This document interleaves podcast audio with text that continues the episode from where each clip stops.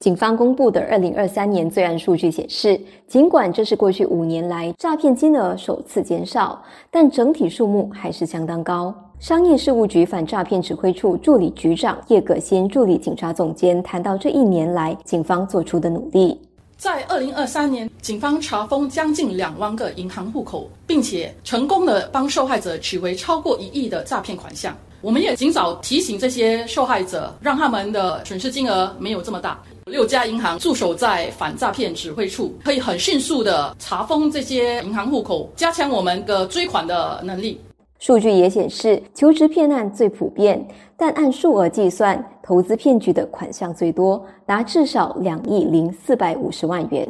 去年最常见的十大骗案当中，电子商务骗案的增幅超过一倍，总计九千七百八十三起；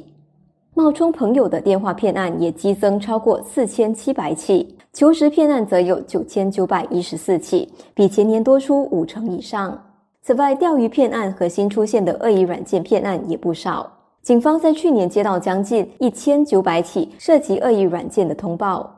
每一名受害者平均损失将近一万八千元。钓鱼骗案则有将近六千起，受害者平均损失超过两千元。